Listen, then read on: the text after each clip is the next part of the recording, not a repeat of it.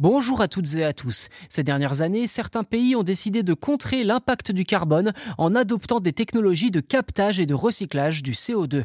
Une approche qui excluait auparavant la possibilité de réutiliser la saumure, un concentré d'eau salée issu notamment de la désalinisation de l'eau de mer.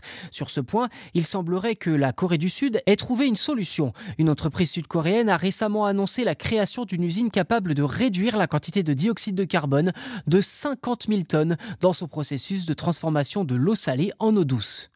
Si les circuits principaux se concentrent sur la captation du CO2 dans l'atmosphère, dite direct air capture, l'eau restait un angle mort jusqu'à présent.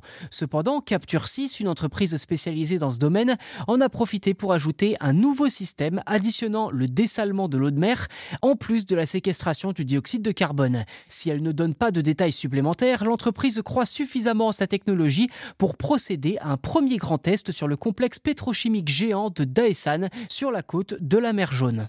Et clairement, transformer la saumure en eau douce sans faire exploser les émissions de gaz à effet de serre est un enjeu majeur pour la Corée du Sud, où de nombreux habitants souffrent de la pollution de l'air et où l'écosystème local est déstabilisé par la pollution. D'ailleurs, dans la capitale Séoul, il est courant que les habitants subissent des épisodes de pollution aux particules fines.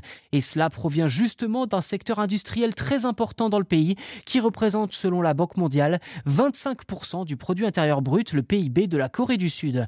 Il s'agit de l'une des parts les plus élevés parmi les pays développés. Comme le rapportait le journal Le Monde en 2022, la Corée du Sud souffre ces dernières années d'une grave sécheresse. En conséquence, les nappes phréatiques diminuent, rendant l'approvisionnement en eau difficile. Le pays est donc de plus en plus dépendant des sources extérieures pour son approvisionnement en eau potable, d'où l'idée de cette technique qui permettrait en partie de restaurer une certaine autonomie de l'eau pour la Corée du Sud.